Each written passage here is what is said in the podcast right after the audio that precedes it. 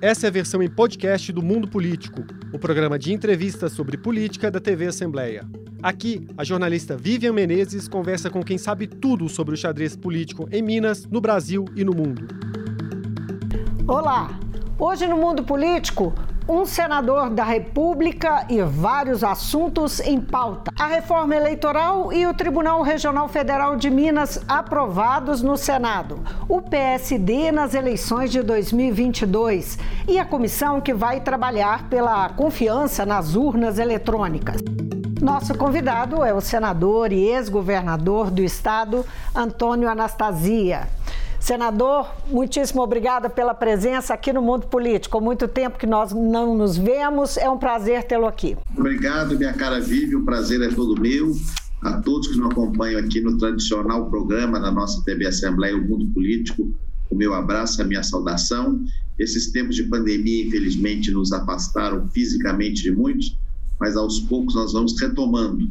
E é uma honra estar aqui, porque nesse meio tempo não paramos de trabalhar em Brasília nem um só instante representando Minas e defendendo os interesses nacionais aqui no Senado Federal.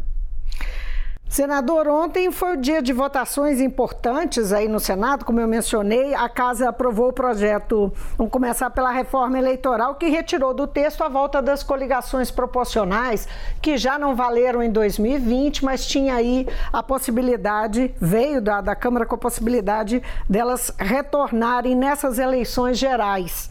É, o, que, que, o que essa reforma traz de, de mudança e o que, que representa essa retirada retirada da possibilidade de, de coligações proporcionais para as eleições eh, de 22? Na realidade, Viva, essa foi uma não reforma. Nós não aprovamos regras que modifiquem os critérios de julgamento. Havia, de fato, uma proposta oriunda da Câmara dos Deputados, no sentido de suprimirmos a, a proibição das coligações das eleições proporcionais, mas o Senado achou conveniente, por praticamente unanimidade, manter o texto da reforma de 2017, que suprimiu essa possibilidade dessas coligações. Assim já funcionou em, 2000, em 2020, nas eleições municipais, e no próximo ano teremos, portanto, a primeira eleição nacional com a vedação dessas coligações, sob entendimento nosso no Senado, que elas acabam deturpando o sentido do voto.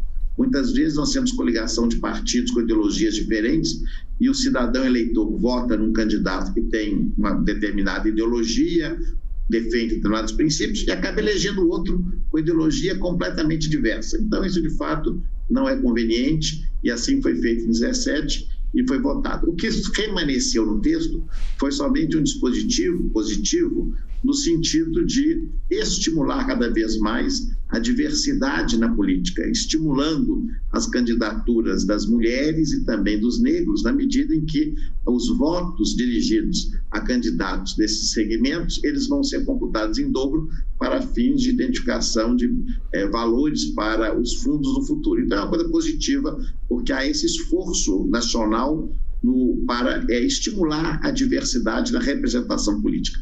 O projeto, então, é, está é, finalizado, né? não, tem, não volta mais para a Câmara e vai à sanção do presidente. É, na realidade, não é sanção. Como se trata de propostas de ah, emenda constitucional, é será promulgado pelas uhum. mesas, exatamente, as ah, mesas perfeito. do Congresso. Tá certo. Também ontem o Senado aprovou a criação do Tribunal Regional Federal da Sexta Região, afinal, né? Não é, senador? Depois de anos aí de, uh, enfim, de um movimento uh, de políticos mineiros na tentativa uh, de, de, que esse, da, de que esse tribunal fosse, afinal, criado com sede em Belo Horizonte para atender exclusivamente Minas Gerais. É, é uma demanda antiga, como eu falei. O que, o que isso vai significar? Significar para a vida do cidadão? Por que, que é tão importante Minas Gerais ter né, é, essa, se é que o senhor acredita que é importante, é, ter esse tribunal exclusivo? Vivian, eu acho que é tão importante que eu acho que, sob certo aspecto, quase que vale meu mandato em Brasília. Porque nós estamos tratando de um sonho, de uma epopeia de quase 30 anos. Minas Gerais foi prejudicada quando foi promulgada a Constituição de 88, foram criados cinco tribunais regionais federais. São Paulo teve o seu, Rio de Janeiro, Rio Grande do Sul, o estado de Pernambuco, e nós ficamos com diversos estados irmãos do Norte, do Nordeste e do Centro-Oeste, num grande tribunal em Brasília, o Tribunal Regional Federal da Primeira Região. O que, que aconteceu na prática? Desse Tribunal Regional Federal, Minas tem cerca de 40% do movimento. Então, 40% dos processos desse tribunal são oriundos de Minas Gerais. E esse processo, pela extensão geográfica que tem, pelos números de estados que tem, ele é o tribunal mais congestionado da República. Não há tribunal onde os processos são mais lentos do que o da primeira região. Então, nós, mineiros, pagamos um preço alto por não termos um tribunal autônomo, porque as causas previdenciárias das pessoas vinculadas ao INSS, as causas tributárias da União relativas aos contribuintes mineiros, ações mesmo penais, proteção ao meio ambiente, interesses difusos do Ministério Público Federal, tudo isso ficam prejudicados em um tribunal que os desembargadores trabalham muito, têm grande esforço, mas coitados, pelo volume exacerbado do processo, fica impossível trabalhar. Então, há mais de 20 anos atrás, surgiu essa bandeira. Justiça será feita. O primeiro senador que levantou essa ideia, é o senador Arlindo Porto, foi vice-governador de Minas, e ele, como senador, fez a primeira proposta. Depois nós tivemos vários debates e avanços, até que em 2013 foi promulgada a emenda constitucional criando quatro novos tribunais, em Minas, no Paraná, eh, na Bahia e no Amazonas. Mas Infelizmente, à época, o presidente do Supremo entendeu que havia um visto de iniciativa, que a iniciativa não poderia ser parlamentar, só poderia ser do próprio judiciário, e suspendeu a eficácia dessa emenda constitucional. A matéria continuou parada, nós continuamos nos empenhando, quando falo nós, toda a sociedade mineira, um grande sonho dos advogados, dos magistrados, dos empresários, da população mineira como um todo, até que, felizmente, o, então presidente do Superior Tribunal de Justiça, o ministro João Otávio Noronha, ele também mineiro de Três Corações, conseguiu a aprovação no plenário do Superior Tribunal de Justiça da iniciativa dessa lei, que a lei tinha de vida judiciário. A lei, então, foi encaminhada por ele à Câmara dos Deputados, a bancada federal na Câmara, capitaneada pelo relator, deputado Fábio Ramalho, muito, com muita atuação também do coordenador da bancada, deputado Diego Andrade, nós conseguimos aprovar na Câmara, apesar de resistências, a matéria veio ao Senado, onde eu fui designado pelo presidente Rodrigo Pacheco relator, fiz com imensa satisfação o relatório, ouvimos os segmentos da justiça, dos advogados, diversos interessados, e aprovamos na data de ontem no plenário, felizmente, de manhã na CCJ e à tarde no plenário, esse projeto, que esse sim agora vai à sanção presencial. Acredito que o presidente vai sancioná-lo, e aí nós teremos o resgate desse mais do que sonho, dessa justiça reparada de termos em Minas o Tribunal Regional da sexta região que será sediado. E acrescento, se me permite, um outro esclarecimento. É um tribunal inovador. Primeiro, porque não gera despesa. Houve muito crítica. Ah, vai criar um tribunal, vai ter despesa, novos cargos, um prédio. Nada disso, Vivian. Nós teremos um, um, um tribunal singular. Primeiro, não aumenta despesa, até porque não pode. Nós estamos vivendo hoje um regime orçamentário que os órgãos não podem aumentar as suas despesas. Então, o mesmo orçamento que a Justiça Federal tem hoje para sustentar os cinco tribunais existentes, será o mesmo valor para sustentar os seis tribunais, os Mas cinco como é que atuais, faz isso? mais o de Minas. Pois não? Mas como é que se faz isso? simplesmente com remanejamento de cargos, porque nós não teremos prédio novo. O prédio será atualmente ocupado pela Justiça Federal. É bom lembrar que em Minas não há um tribunal, mas nós temos as varas federais que funcionam. Aliás, na próxima mesmo. Assembleia. Exatamente, vai ser tudo utilizado. Nós teremos, os cargos serão remanejados, e aí é grande novidade. Foi concebido um tribunal que será muito tecnológico, será um tribunal que vai ser muito mais efetivo e mais barato, ele vai se basear muito em internet, na tecnologia, nos sistemas de informação. Então, nós teremos isso, até porque, repito, mesmo se quisesse gastar, não poderia, porque o orçamento não pode ser maior. O orçamento é exatamente o mesmo. Vai haver um remanejamento de verbas. E sem contar que o que remanesce no Tribunal da Primeira Região vai ficar melhor para eles também, que vão perder 40% do acervo. Então, eles também ficarão mais ágeis. Senador, o senhor foi visitado ontem, pelo menos isso foi noticiado, é, por André Mendonça, que é o indicado do presidente é, para vaga no Supremo, né? a vaga aberta é, com a saída do ministro Marco Aurélio Melo. Como é que o senhor vê as chances dele? O senador é, Alcolumbre tem resistido, que é o presidente da Comissão de Constituição e Justiça do Senado, é, tem resistido em pautar a sabatina já há dois meses. Não é? Isso causa, inclusive, um estranhamento, é um tempo assim inédito e tal. Como é que foi essa visita e o que, que o senhor está achando dessa história? Em primeiro lugar, não foi a primeira visita, já estive com o ministro André Mendonça muitas vezes. Aliás, eu sempre digo que eu o conheço desde antes mesmo dele ingressar nos cargos públicos. Ele é um advogado de carreira da União, depois foi advogado-geral da União, foi ministro da Justiça, voltou a ser advogado-geral da União. Ele, como advogado-geral, regulamentou uma lei de minha autoria, fez um belíssimo regulamento da Lei 13.655, que é a Lei da Segurança Jurídica. Portanto, eu tenho por ele muito apreço, muita consideração. O considero um profissional muito gabaritado e que atende os requisitos constitucionais de notório saber jurídico e reputação ilibada. Por isso mesmo, eu já manifestei publicamente, muitas vezes, o meu apoio e até o meu voto a favor da sua indicação. Mas a indicação depende da sabatina, que depende da, do presidente da Comissão de Justiça, que é o senador Davi Alcolumbre, que, indagado por todos nós, diz que marcará no momento oportuno. Então, o senador Davi, nós não podemos é, fazer nenhuma ilação, nem pressioná-lo, porque é competência dele fazer essa designação. Eu acho que o fará em breve, até porque agora a matéria foi judicializada. Então, devemos agora talvez aguardar até o deslinde da questão que está no Supremo Tribunal Federal para que essa sabatina seja marcada.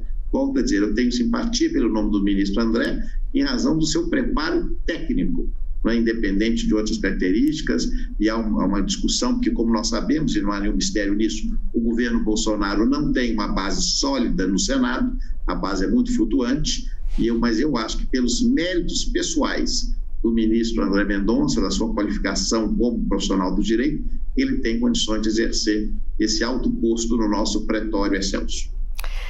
O, o, senhor integra a comissão que foi criada pelo Tribunal Superior Eleitoral para ampliar fiscalização e transparência uh, do processo eleitoral da, do sistema eletrônico de votação. Uh, o, o que, que vai ser feito nesse sentido? Como é que o senhor vai atuar? Que os integrantes vão atuar?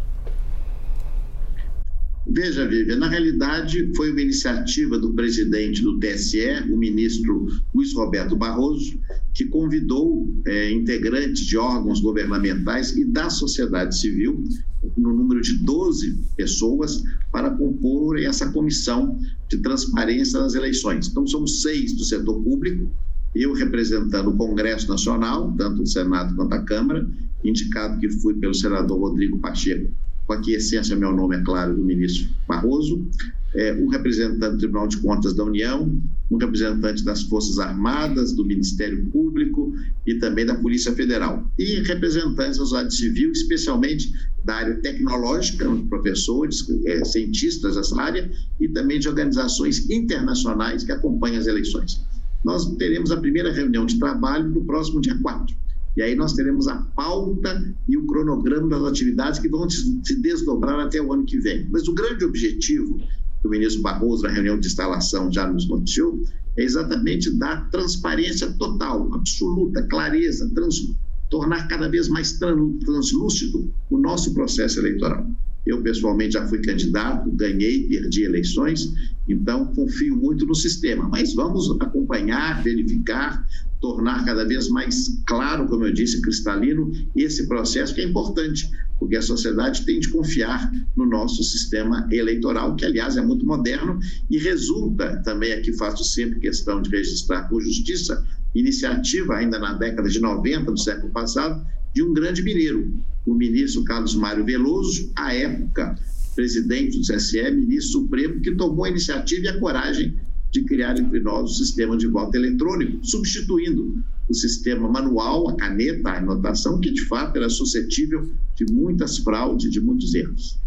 Agora, senador, é, o senhor acredita que essas medidas vão ter poder de esvaziar a ação e a, as atitudes do presidente Jair Bolsonaro e do, é, dos bolsonaristas, é, dos apoiadores, né, contra a urna eletrônica? Porque o, o presidente e seus apoiadores, eles têm retomado esse assunto, apesar da rejeição que houve à, à proposta do voto impresso.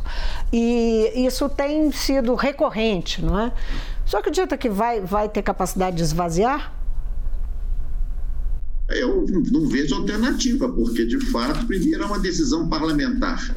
A matéria está resolvida no âmbito do Congresso, as eleições ocorrerão como ocorreram as últimas, aonde o atual presidente foi eleito e onde, em outras eleições, também se elegeu parlamentar. Volto a dizer, todos nós do mundo político nos candidatamos, ora ganhamos, ora perdemos. Isso faz parte do jogo democrático com a lisura do sistema eleitoral. Agora, na cabeça das pessoas, Vivi, o que acontece hoje no mundo da internet, redes sociais e fake news, são constituídas histórias, né, chamadas, entre aspas, palavras que eu tenho muita antipatia, narrativas, e essas histórias elas acabam ficando quase que graníticas nas, na concepção de algumas pessoas que se recusam a ver a realidade. Mas nós não podemos recriminá-las por isso é, desde que, como eu digo sempre, não cometam crime, cada pessoa tem pleno direito às suas convicções, à sua opinião. Mas é, nós vamos continuar insistindo e demonstrando a realidade. Não é? Nós temos pessoas que eu conheço, infelizmente, que não acreditam que o homem foi à Lua, acham que tudo aquilo foi uma armação. A época da NASA que não aconteceu nada daquilo. Então nós temos que respeitar essas pessoas que têm essas opiniões, faz parte da sociedade plural que vivemos, do ecletismo que vivemos, é democrático, mas vamos fazer um trabalho sério, técnico, profissional, como eu disse, para demonstrar à maioria absoluta da população que naturalmente verá que o sistema é um sistema rígido e assim já se comprovou no passado e vai se aperfeiçoando a cada vez. Eu entendo quando o senhor fala que, não é, da, daquilo que é, também eu tenho um pouco de preguiça, da expressão das pós-verdades que são construídas uh, é, é, entre as pessoas, as pessoas comuns, entre os grupos e tal. Mas o presidente não é uma pessoa comum. A, a minha pergunta é: o que move o presidente a acusar o sistema eleitoral de fraude e. Uh, chegar a ameaçar a, a não realização de, eh, de, eleições caso na, a, se insista no voto eletrônico no, e não se opte pelo voto impresso. O que move o presidente da República? Eu não posso responder, Vivi. Essa pergunta você tem de perguntar a ele, porque de fato eu não tenho é, o convívio, a intimidade com o senhor presidente da República para indagar na sua mente, no seu intelecto, por que, que ele tem essa posição. Eu, pessoalmente, tenho outra posição, mas volto a dizer respeito. O presidente tem um estilo muito próprio. Nós vimos isso desde as eleições, as pessoas que votaram é, sabiam que ele tinha esse estilo, é legítimo, ele foi eleito com esse estilo. Então, nós não podemos recriminá-lo pelo estilo que tem. E não tem condições de indagar o que passa em sua cabeça. Agora, o que eu defendo, primeiro, é que as instituições têm de permanecer sólidas, baseadas na Constituição, o presidente hoje é A, amanhã é B, depois será C, daqui a 50 anos é outra pessoa. E nós temos a manutenção das instituições. A presidência da República é uma instituição eventualmente ocupada, hoje por uma pessoa, no passado por outra, no futuro por outras pessoas. Então, é isso que o Brasil tem de perceber. Nós temos sempre de personificar, nós não podemos ficar fulanizando as coisas. As instituições têm de ser robustas. Temos uma democracia relativamente jovem, ela tem 30 anos, é de 88 para cá, 32, 33 anos de democracia. Mas isso não significa que ela já não seja robusta, que ela já não tenha condições de se defender de ataques. Nós só podemos almejar sermos uma nação plenamente civilizada, é, parearmos na OCDE, o desenvolvimento econômico e respeito no Conselho das Nações, se tivermos instituições sólidas no âmbito da justiça, dos partidos, do poder legislativo e da presidência da República e que isso funcione bem. Então, alguns arroubos, algumas, vamos dizer, retóricas, isso acontecem, fazem parte do jogo eleitoral, que não podemos tolerar e que não houve, eu acho que não haverá, é qualquer ato concreto que atente contra as liberdades e os poderes da República.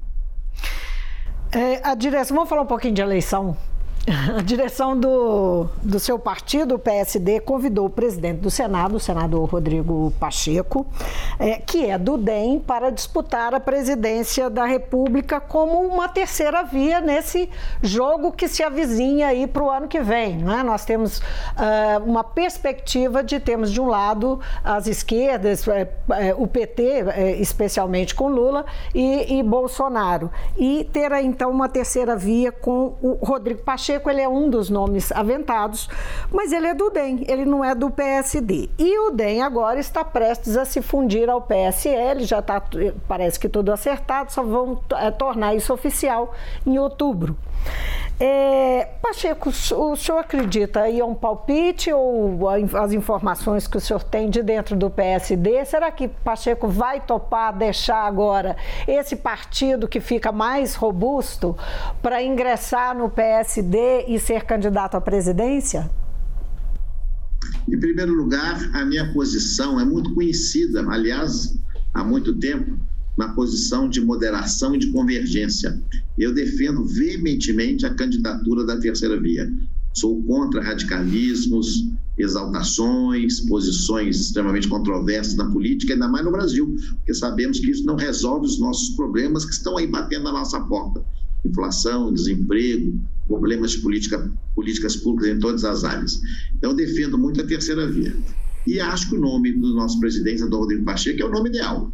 Rodrigo é uma pessoa altamente qualificada, muito preparado, tem bom senso, tem equilíbrio, tem serenidade, é jovem, tem energia, tem uma disposição, tem se revelado um excelente, um exímio parlamentar, um grande condutor aqui da agenda do Congresso Nacional e do Senado. Acho que ele só tem atributos e que certamente será um nome muito bem apresentado. Aliás, me lembro, se me permite também, vive aqui, há uns anos atrás, 2016, ele era um deputado federal de primeiro mandato, pouco conhecido, em Belo Horizonte praticamente não era conhecido, se candidatou a prefeito da capital e numa campanha muito bem sucedida, graças e mercê à sua competência, ele chegou em terceiro lugar, com mais de 10% dos votos, o que demonstrou a sua força. Depois se elegeu senador e agora, em poucos anos, líder do Democrata e presidente do, do, do Senado. Então, ele, de fato, tem um grande ativo político, tem essa capacidade.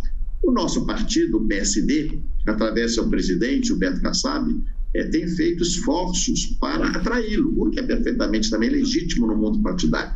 Aliás, o PSD foi um partido decisivo para a sua eleição à presidência do Senado. Na verdade, foi o partido que deu a ele sustentação na sua eleição. E ele reconhece isso, inclusive, publicamente. Então, o convite foi feito. O presidente Rodrigo, claro, não se manifesta ainda, porque nem tema de candidatura ele não quer, não pode, nem é conveniente que fale nesse momento, já que ele está em missão exclusivamente institucional.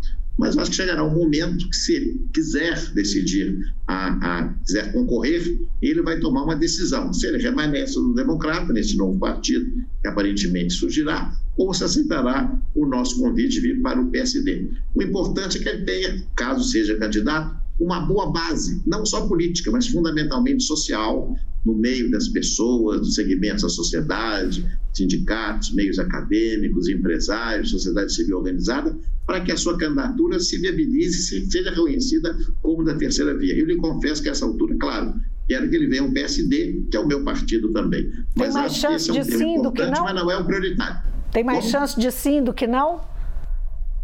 Aí, aí um bom político mineiro não tem como lhe responder nesse momento. Nós vamos ter que aguardar um pouco essa ansiedade por mais alguns meses. É, o prefeito de Belo Horizonte, Alexandre Calil, é o, ah, digamos, o pré-candidato ao governo de Minas é, pelo PSD, pelo seu partido e tem o desafio de se tornar conhecido no interior. Ele é né, muito conhecido em Belo Horizonte e na região metropolitana, talvez um, um, seja também mais conhecido, mas ele tem esse desafio. Um senhor que é muito conhecido, já foi governador do estado, não é? E é, ficou à frente de Minas Gerais cinco anos, pelo menos, não é? Já disse que vai ser candidato à reeleição. O senhor está programando uma campanha casada, viajar com o, o candidato Alexandre Calil em 2022? Isso já está no horizonte? Sim, eu já manifestei a minha decisão pela pré-candidatura também ao Senado, na minha reeleição, no meu partido, que é o PSD, e a pré-candidatura do prefeito Calil. Ainda não há uma decisão, mas todos nós queremos, aplaudimos e desejamos que Alexandre Calil, que tenha se revelado um excelente prefeito, seja o candidato ao governo. Ademais, Calil tem uma qualidade muito importante no, para o político. Ele tem sensibilidade social. Além de um discurso muito popular, uma forma muito positiva de se aproximar das pessoas, especialmente das pessoas das camadas mais humildes da população, ele tem uma sensibilidade diferenciada, que eu reconheço e aplaudo. E é claro que eu tenho um patrimônio político de conhecimento e relações maior, porque eu estou há muito mais tempo também na administração e na política do que ele. E normalmente a regra é que a candidatura majoritária de governador e senador será feita em comum, especialmente quando é uma vaga só, como é o caso agora. Então, caso se confirme essas candidaturas, nós vamos palmilhar Minas Gerais lado a lado, visitando as cidades grandes, cidades médias, mesmo as cidades menores, levando a bandeira do nosso partido e o seu programa para o governo de Minas e o meu, caso é, candidato, para a reeleição ao Senado. Uhum. Agora, é Alexandre Calil saindo candidato aqui, ele dá um palanque uh, nessa região, especialmente muito forte, para uh, a candidatura de Rodrigo Pacheco. Agora, vamos dizer que Rodrigo Pacheco não aceite. O PSD tem uma, um plano B?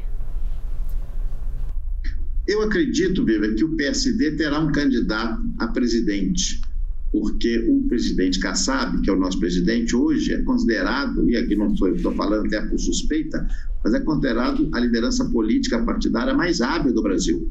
Ele trabalha intensamente, tem uma energia invejável está montando, estruturando o partido em todos os estados, tem conseguido a, adesões ao partido de nomes muito expressivos em diversos estados, chamados palanques regionais, serão muito robustos do PSD. Então, eu tenho a impressão que nós teremos a candidatura. O ideal é ser o Rodrigo, eu desejo que seja, torço por isso. E ele tem até reiterado, presidente Kassab, que é o plano A, B e C mas eu acho que nós teremos candidatura, já que o PSB defende de maneira vigorosa e veemente a terceira via na eleição presidencial de 2022. Como é que o senhor vê hoje a administração do governador Romeu Zema? Né? O PSD, então, tem aí planos concretos de, uh, de que tornar Zema adversário, disputar, o senhor será adversário dele por uma, pela segunda vez na condição de candidato ao Senado pelo PSD. É, como é que o senhor vê a administração de Zema e o que o PSD pode fazer diferente do que Zema está fazendo?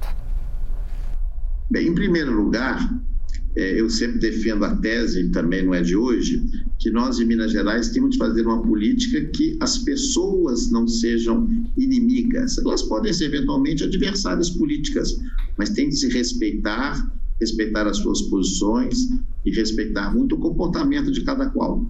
Eu tenho com o governador Romeu Zema um relacionamento pessoal e institucional muito bom, e ele comigo, então nós nos respeitamos, tratamos sempre os assuntos de interesse do Estado. Vários e vários integrantes do seu governo são oriundos da minha administração, não são poucos, são muitos. O meu antigo partido, PSDB, o qual eu concorri, é hoje integrante da base do, do, do, governo do Estado, do governador Zema. Agora, nós temos visões do mundo diferentes, o que também é muito legítimo. A ideologia do Partido Novo é uma ideologia diferente da que eu tenho. Eu tenho uma formação social-democrata. Eu acho que é importante o Estado ter um, papel relevante na sociedade. Eu defendo a saúde pública, eu defendo a educação pública, eu defendo investimentos governamentais, enquanto que o Partido Novo, e discutimos isso na eleição passada, tem uma posição muito liberal, diria até ultraliberal, de ausência do Estado. Então, é uma posição que nos afasta sob esse ponto de vista. Volto a dizer, com muito respeito e com perfeita naturalidade, são posições ideológicas distintas. Eu também tenho relacionamento muito bom aqui no Senado, por exemplo, com senadores do PT e discordo das posições ideológicas do PT. Isso não me faz inimigo deles. Nós somos adversários no campo das ideias. O governador Zema também tem uma proximidade política muito forte com o presidente Bolsonaro. Tem se revelado aliado do presidente Bolsonaro desde o primeiro momento, e é uma posição que eu também não tenho. Eu tenho uma posição de absoluta independência em relação ao governo federal, como também é a do meu partido como também é a do prefeito Calil. Então, são também pontos que nos afastam. Mas isso acontece nas eleições e nós vamos apresentar as propostas para a decisão do eleitorado, respeitando sempre a vontade da maioria e respeitando também os nossos adversários nas eleições, porque isso faz parte do jogo democrático e, ao mesmo tempo, rejuvenesce, revigora e até oxigeniza a democracia e as instituições. O mandato do governador Romeu Zema ele foi, tem sido pautado por uma relação muito complicada com a Assembleia de Minas. O senhor foi um governador que teve uma base é, extremamente sólida, de mais de 50 deputados, e é, isso tornava a, a relação com a Assembleia muito fluida. O senhor conseguia aprovar com facilidade as propostas do Executivo. Uh, o, como é que o senhor vê essa, essa, relação que, desde o princípio, até mesmo antes de eleito, uh, foi pautada pelo, pelo choque, pela crítica, pelo antagonismo uh, do governador Romeu Zema com o legislativo? Em primeiro lugar, eu faço sempre o registro que eu tive a sorte, na minha trajetória pessoal, profissional, de ter um convívio muito intenso com a Assembleia Legislativa. Como você sabe, ainda relativamente muito jovem, eu fui o assessor pessoal do relator da Constituinte Mineira, em 1989, o então deputado Bonifácio Mourão. Eu praticamente morei na Assembleia durante mais de um ano, todos os dias da semana, de manhã, de tarde, de noite, ajudando e trabalhando ao lado da equipe técnica de altíssimo gabarito que a Assembleia tinha e tem, capitaneada pela professora Maria Thierry Simões Pitts, à época secretária-geral da mesa da Assembleia. Então, ali já nasceu um imenso respeito meu pelo Poder Legislativo Mineiro, pelo seu corpo técnico, e, sobretudo pelos parlamentares, que representam, representam as diversas regiões do Estado. Depois fui para o governo Hélio Garcia e tive ali também uma presença muito constante como secretário adjunto do planejamento, depois secretário da administração, com os parlamentares, e depois no governo Aécio, como secretário de planejamento, vice-governador e governador, uma proximidade extremamente é, cotidiana. E ainda tive uma vantagem e uma sorte o meu vice-governador, eleito comigo em 2010, foi presidente da Assembleia e um dos deputados, um dos parlamentares mais reconhecidos pela sua habilidade, pelo seu tirocínio, o vice-governador, depois governador Alberto Pinto Coelho. Então, de fato, eu tive essa grande facilidade, mas pelo meu reconhecimento também da importância que tem a Assembleia na condução dos negócios públicos e no estabelecimento de uma boa governança. O Partido Novo, ao qual o governador Zema pertence, é um partido que tem uma ideologia diferente, volto a dizer, cada qual com seu estilo e respeitando-os. Eles são contra a política, digamos assim. E é claro que o deputado, como eu sou senador, não somos políticos. O que é a política? É a arte da convivência, é a arte do diálogo, da convergência. Nós não podemos recriminar da política. Nós temos de usar a política positivamente para termos políticas públicas e resultados em prol das pessoas. Nós não podemos pensar em um, em um governo que seja afastado do legislativo, porque isso, evidentemente, não é, inclusive, constitucional. Então, talvez em razão dessa ideologia, desse sentimento, da falta de prática com o Poder Legislativo, tenha acontecido esses entraves ao longo do tempo. E, naturalmente, nós acompanhamos, eu ainda que à distância, e vejo sempre com preocupação. Mas volto a dizer, cada governo tem o seu estilo, tem as suas características e eu sempre defendo tudo aquilo que seja positivo para Minas Gerais e que apresente resultados para a nossa gente. Só para a gente finalizar, eu não podia deixar de perguntar, uh, entre a, uh, os projetos que o governador Romeu Zema que, deixou para o ano, uh, para próxima, para o próximo mandato, que ele espera conseguir, eh, está a privatização da Copasa e da CEMIG, que tem ampla resistência dentro da Assembleia. Como é que o senhor é, olha para essa perspectiva de privatização dessas duas empresas? Só para a gente encerrar a nossa conversa. A minha posição também vive é pública já de muito tempo. Eu sou contra a privatização da CEMIG, da Copasa e da Codemig ou Codenge, que é o nome atual da empresa que administra os Neobos de Araxá. Acho que são empresas que têm que ser bem administradas, têm que ser azeitadas, têm que ter uma gestão profissional, como aliás tinha ao nosso tempo, ganhavam prêmios reiteradamente e prestavam excelentes serviços a Minas Gerais. mas pela natureza estratégica que essas empresas têm, pela posição fundamental na economia de Minas, eu, assim como foi o tão é, saudoso presidente, governador Itamar Franco, entre outros líderes de Minas, e até em memória Juscelino Kubitschek, criador da CEMIG, eu tenho uma posição contrária a essa privatização, ainda que defenda, insisto, na sua modernização, na seu aperfeiçoamento e talvez até na a, nova, novos rumos da sua gestão. Mas é imprescindível que essas empresas integrem a diretriz estratégica de planejamento essencial do governo de Minas, na minha modesta opinião. Senador, foi um prazer ter o senhor aqui no mundo político. Dessa vez e eu espero que outras muitas. Muito obrigado, Vivi. Uma honra revê-la. Um abraço a todos que nos acompanham na TV Assembleia, no mundo político. Uma honra estar aqui com vocês. Muito obrigado. Eu conversei com o senador e ex-governador do estado, Antônio Anastasia, do PSD. Falamos aqui de muitas coisas. Falamos de reforma eleitoral, da aprovação, da criação do Tribunal Regional Federal. Falamos muito de eleições 2022, como é que o PSD deve se comportar da daqui para frente, as escolhas que vai fazer, o apoio uh, que o senador pretende dar a Alexandre Calil para disputa ao governo do estado com o governador Romeu Zema. A gente fica por aqui, muito obrigada pela sua companhia e até a próxima. O Mundo Político é uma realização da TV Assembleia de Minas Gerais. A apresentação é de Vivian Menezes. A edição de áudio é de Bruno Oliveira e Isabela Ferreira. A produção nessa edição foi de Tatiane Fontes e Tayana Máximo. A direção é de Alevi Ferreira. Você pode seguir o Mundo Político nos principais tocadores de podcast. Assim, você não perde nenhuma edição do programa. Para assistir a essa entrevista e aos outros conteúdos da TV Assembleia, acesse almg.gov.br/tv.